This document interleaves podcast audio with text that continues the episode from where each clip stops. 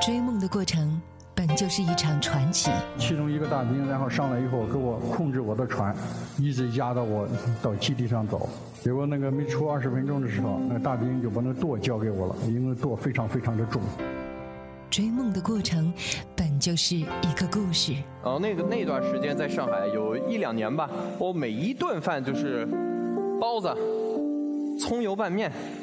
当时也不坐地铁，当时基本上都走路。追梦的过程本就是一次历练。梦想可能很痛苦，但它是你的选择，就请你跪着走完它。我们虽然阻止不了潮起潮落。但是我们可以乘风破浪。海阔天空，在勇敢以后。环球资讯广播《大梦想家》，二零一五年一月二十三号，来袭。不老梦想家，幽默大师刘全和刘全利，温暖梦想家，摇滚父王秦勇，最萌梦想家，凯叔讲故事创始人王凯。购票请关注公共微信号“环球文化圈”，进入环球文化圈的微店在线购买，或请拨打购票热线六八八九幺幺九零。环球资讯广播《大梦想家》，以梦想开启二零一五。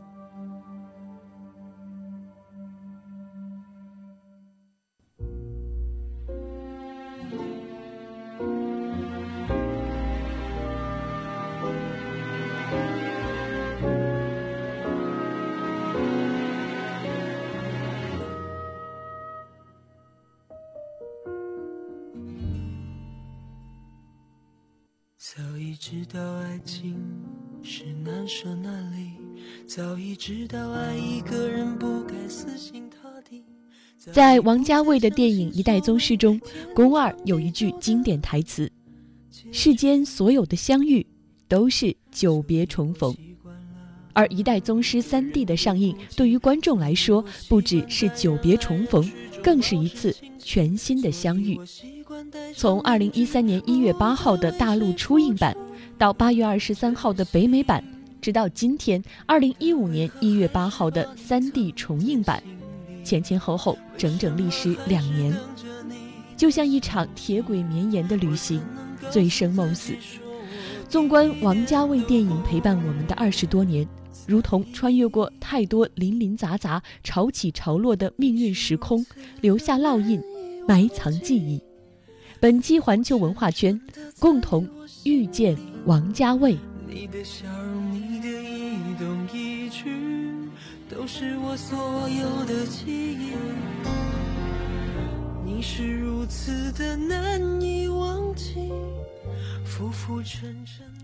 喜欢王家卫的人说，我喜欢他的每一部电影。在王家卫的电影里，神经质的主角，意识流的絮絮叨叨，晃晃悠悠的手提摄影。空洞而美丽，又看似毫无意义，却能把人感动得一塌糊涂的对白和镜头，这都是我们喜欢和迷恋王家卫的原因。欢迎回到环球文化圈，我是主持人子楠。随着《一代宗师》三 D 的重映，哈，王家卫又一次成为了近期影迷们心目中的一个热门话题了。那么，对于这些年的这十部王家卫，你最爱哪一部呢？也欢迎来告诉我们，找到新浪微博环球文化圈子楠以及我们的微信公众号环球文化圈来发言。那么，同样哈。也期待着在二零一五年的一月二十三号和你相遇在中间剧场，我们的大梦想家的舞台。呃，你可以找到环球文化圈的公众微信号，关注到我们这几天的推送哈，点击最下面的，呃。阅读原文就可以跳转到微店中来购票了。那么，同样还可以拨打我们的购票热线零幺零六八八九幺幺九零，期待着和梦想的相遇吧。呃，在下面的陪伴我们的依然是影评人小爱，欢迎小爱。大家好。嗯，小爱，我觉得如果要问你啊，你最爱的王家卫是哪一部，可能会很难取舍吧？嗯，只能选一部的话，我会选《春光乍泄》。是因为张国荣吗？呃，因为所有。因为所有，就因为其实是这样，就是我们一直在讲什么叫好电影啊？好电影其实它是一个用赵本山在《一代宗师》里边的话来讲，就是呃，里子和面子，嗯，对，好电影就是里子和面子都是很好，有里子还有面有面子，对，所谓的面子呢，就是说他从美学的角度，他从简洁的角度，他从演员表演的角度、灯光的角度、摄影的角度，他所有的画面，他最终声音、画面、表演最终呈现的一个整体，它是一个巅峰之作。这是我对《一代宗师》三 D 版的评价。嗯，然后从不是在说《春光乍泄》吗？对，我是对。然后《春光乍泄》也是一样的，因为他们是不同的题材。嗯，然后从里子来讲，就是其实他讲的那个内核，还是王家卫在他所有的影片当中讲的这个内核。他讲的是两个人之间的爱情，虽然。其实这个爱情不一定是说一个异性，呃呃，一个男人和一个女人之间的爱情，也可以发生在同性之间。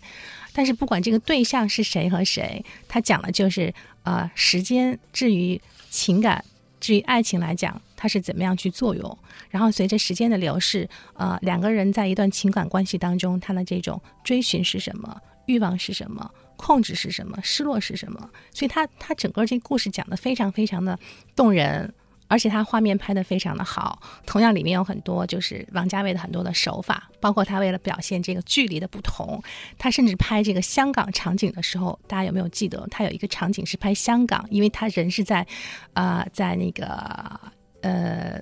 在阿根廷，嗯，香港的那个场景，他是把机器反过来倒射的手法，所以我们他是把摄影机倒过来拍，所以我们看到的香港是反过来的。当时他其实用了很多很多，就是很很奇怪的这种呃办法，包括很多的台词，他去表现这种人物之间的这种戏剧张力和情感纠结，所以非常非常的好看。然后你刚提到张国荣，这王家卫对张国荣真的是真爱呀，嗯，所以在这个《春光乍泄》里面，张国荣他真的是他所有的女人的味道呈现出来的那么的妩媚，那么的纠结，他真的是比比我认识的所有的女人都女人。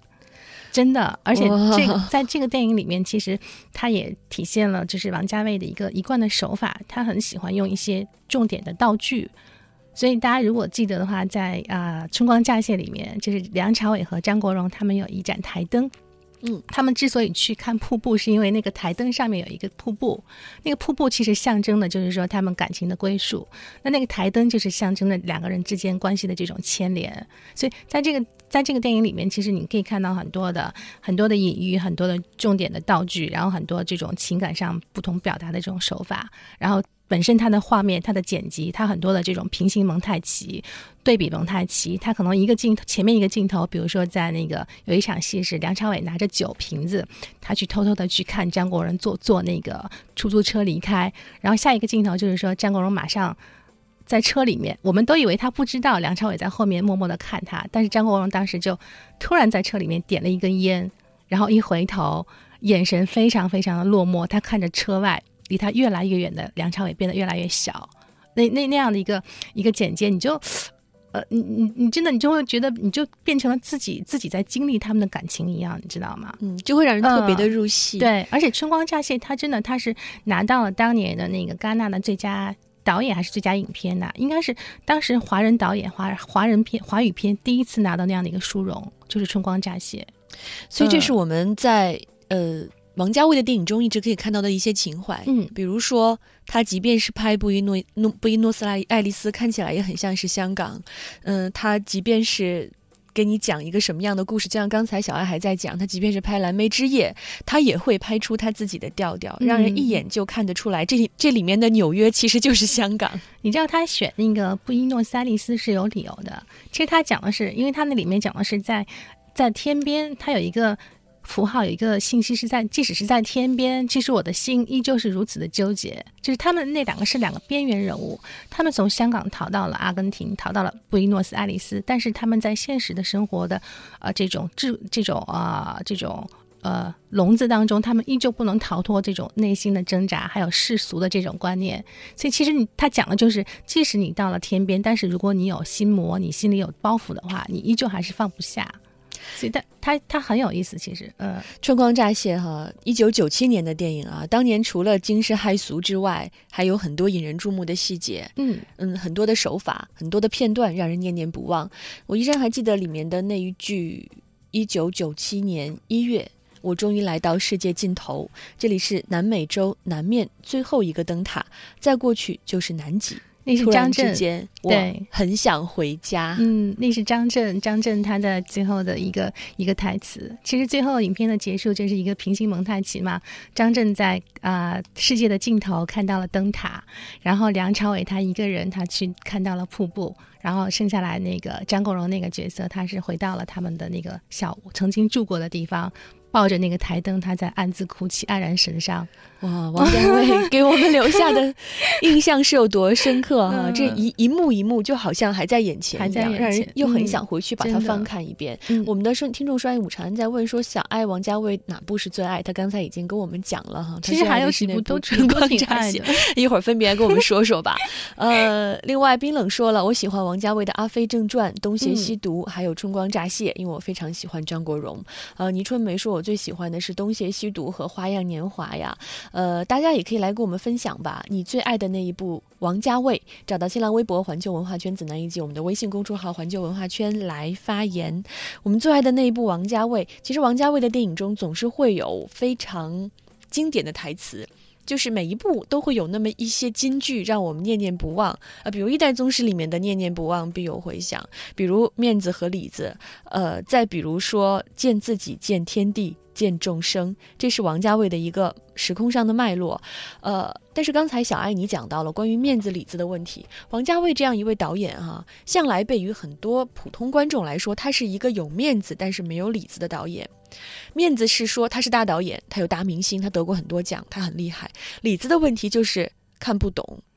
嗯，其实，嗯，这个不怪普通的观众。其实，像学院派对王家卫的评论，其实也是很纠结。一部分人认为说他是现实主义的华语片的大师，然后另外一部分人认为说他应该是超现实主义。对，因为他的这个。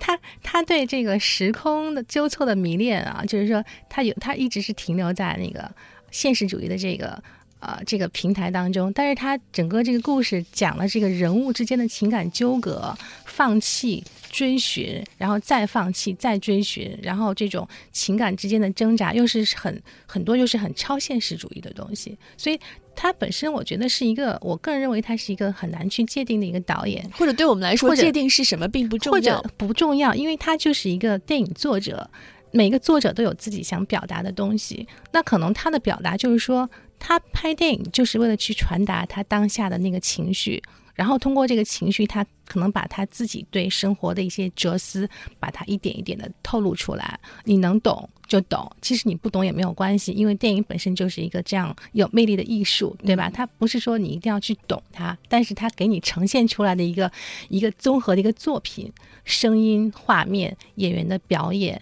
灯光、简洁，你就就拿一代宗师三 D 版来讲，无可挑剔的，真的。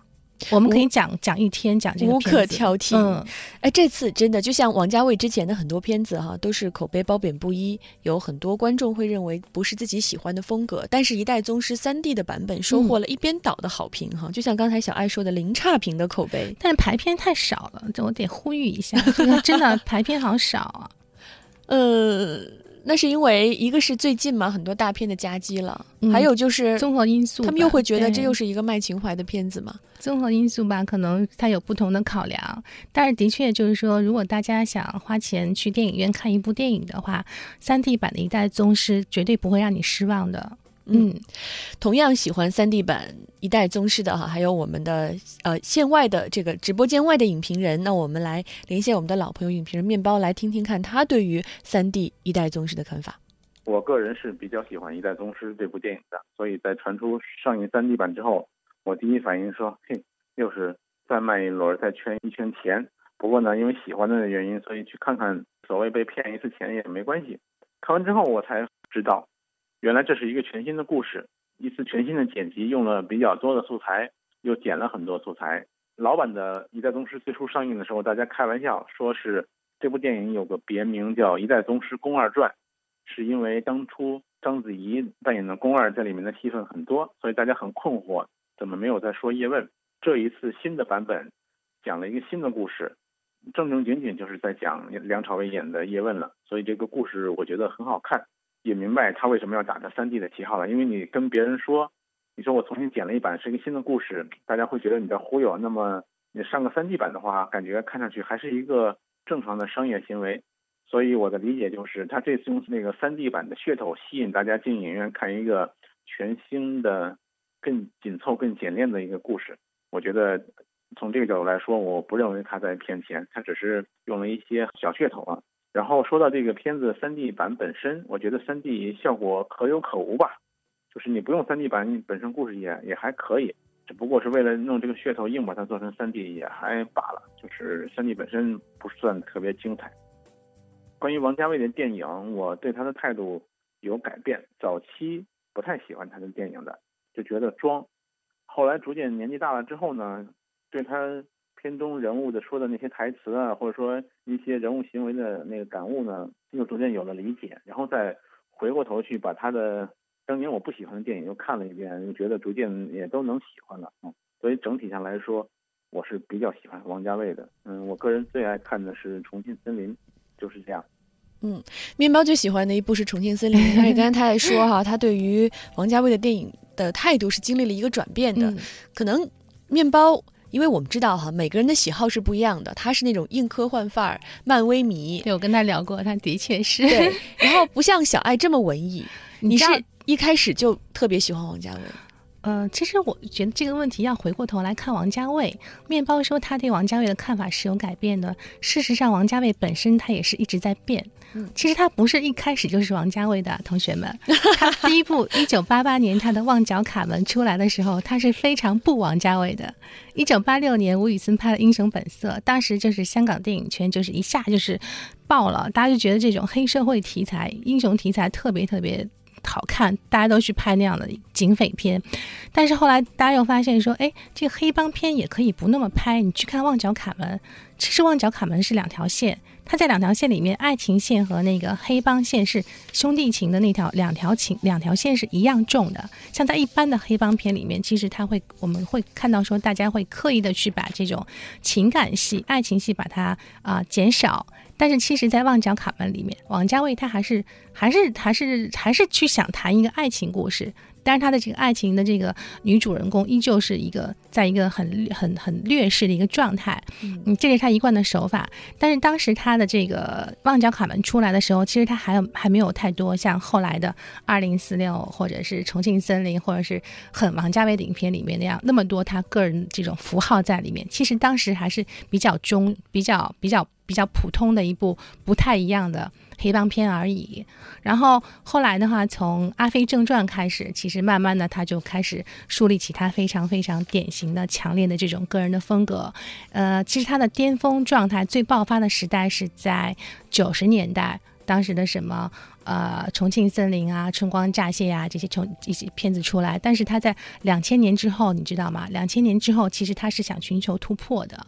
嗯，如果大家有看过他的那个《蓝莓之夜》的话，或者看过他的一部呃文艺片叫《爱神》，呃，大家就会发现说，其实他也是试图从一些不一样的角度去拍他想拍的这个情绪。但是，当然，事实证明，最后的结果依然还是王家卫，依然还是王家卫的路子。对，呃，那我觉得其实，在那个《一代宗师》里面，其实因为时间太紧了哈，我们真的是这个片子如果去拉片，我们可以去花一个一天的时间去拉。但是有一点很重要，就是在这部里面，他有另外的两个帮手在帮他一块儿。对，邹静邹静之、徐浩峰。邹静之他是写写这个故事，然后徐浩峰是他本身就是一个武侠的一个大师，所以他。邹静之和徐浩峰，他们是把王家卫拉往往现实的距离上拉得更近了一步。其实邹静之一直想拍，但是他拍不出来的一个民国时期的武林社会、武林世界，他是被王家卫拍出来了。但是这个片子它依旧就是说，在吸收了那两个人的精华之外，王家卫还是非常非常精妙的，把他自己的美学的部分、画面的部分、哲理的部分、台词的部分全部都放进去了。有人说台词都是徐浩峰的怎么怎么样。但是我觉得其实那是很王家卫的味道。对，嗯，呃，大师们之间也是需要互相成就的哈。而且说到台词，即便是像刚刚小爱说到的最早的《旺角卡门》，它还没有那么的王家卫，但是你从台词中也可以看到他的那样一种感觉。有一点点，它里面也有重点道具，那个杯子，嗯，对，张曼玉给刘德华藏起来的那只杯子，听起来是一辈子男女之间的爱情。对，一个隐喻。对，其实他所有的影片里面都有这些东西，比如说《蓝莓之夜》里面那块蓝莓，然后包括在《一代宗师》里面那个扣子，那扣子其实，在那个电影当中反复出现了好几次，就是两个人把扣子拿出来放在桌子上一推一进，然后那个扣子的一个一个一推一进的镜头。其实扣子代表的是什么？代表的是思念，也代表的是这种牵挂。对，王家卫有太多的隐喻给我。对，其实很多细节很很，你仔细去品，有很多东西，你你可以觉得，哇，真的是就是很感触。好吧，我们今天一起来说一代宗师哈，我们改天还可以一起来聊一聊王家卫电影中的隐喻，再可以聊一聊王家卫电影中的台词，以及电影中的音乐、电影中的画面，然后我们做一个王家卫的专场哈，做一周的用一周的时间去。和大家分享这位大师的故事。今天我们的互动话题是你心目中最爱的那一部王家卫。每个人心目中都有一个王家卫的形象，但很难说最爱的是谁吧。本来一说到这个话题，我自己浮现出来的是《重庆森林》，因为我实在是太爱梁 梁朝伟和金城武的颜，就是太喜欢看他们的脸在屏幕上的样子。但是刚刚小爱你又说到《阿飞正传》的时候，我又没来由想到里面那个五角鸟的故事。嗯，就这个故事其实后来。被很多的小说也好，电影也好，里面都反复的会提到，所以他是一个嗯造符号的大师。在那个时候，他和张国荣之间的碰撞，会让你觉得那才是真正的最凄美的感觉。哇塞，他对张国荣是真爱呀！张国荣死了之后，王家卫花了四年的时间，重新去做了一个《东邪西毒》的终极版。他其实就是为了来纪念张国荣来的，所以那个终极版，大家我不知道看了之后是什么感觉。其实他，我我个人不太喜欢他那个调色。我觉得那个色调是对色调有变化，呃，色调有点有点过了，有点做作，就是那种黄色、橙色那种暖色调的那种感觉。其实我不是特别喜欢，但是整体的那个故事啊，我觉得也是行云流水。嗯，而且那里面其实大家能够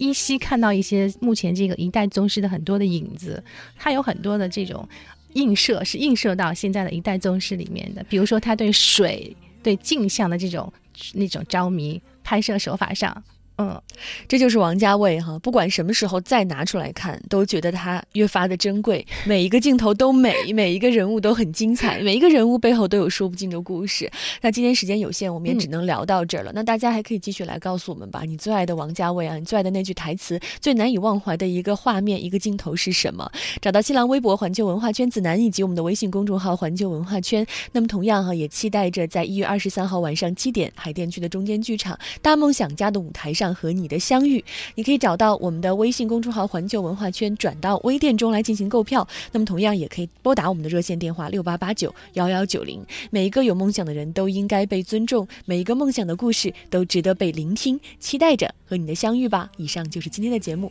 明天见。都是我所有的记忆，你是如此的难以忘记。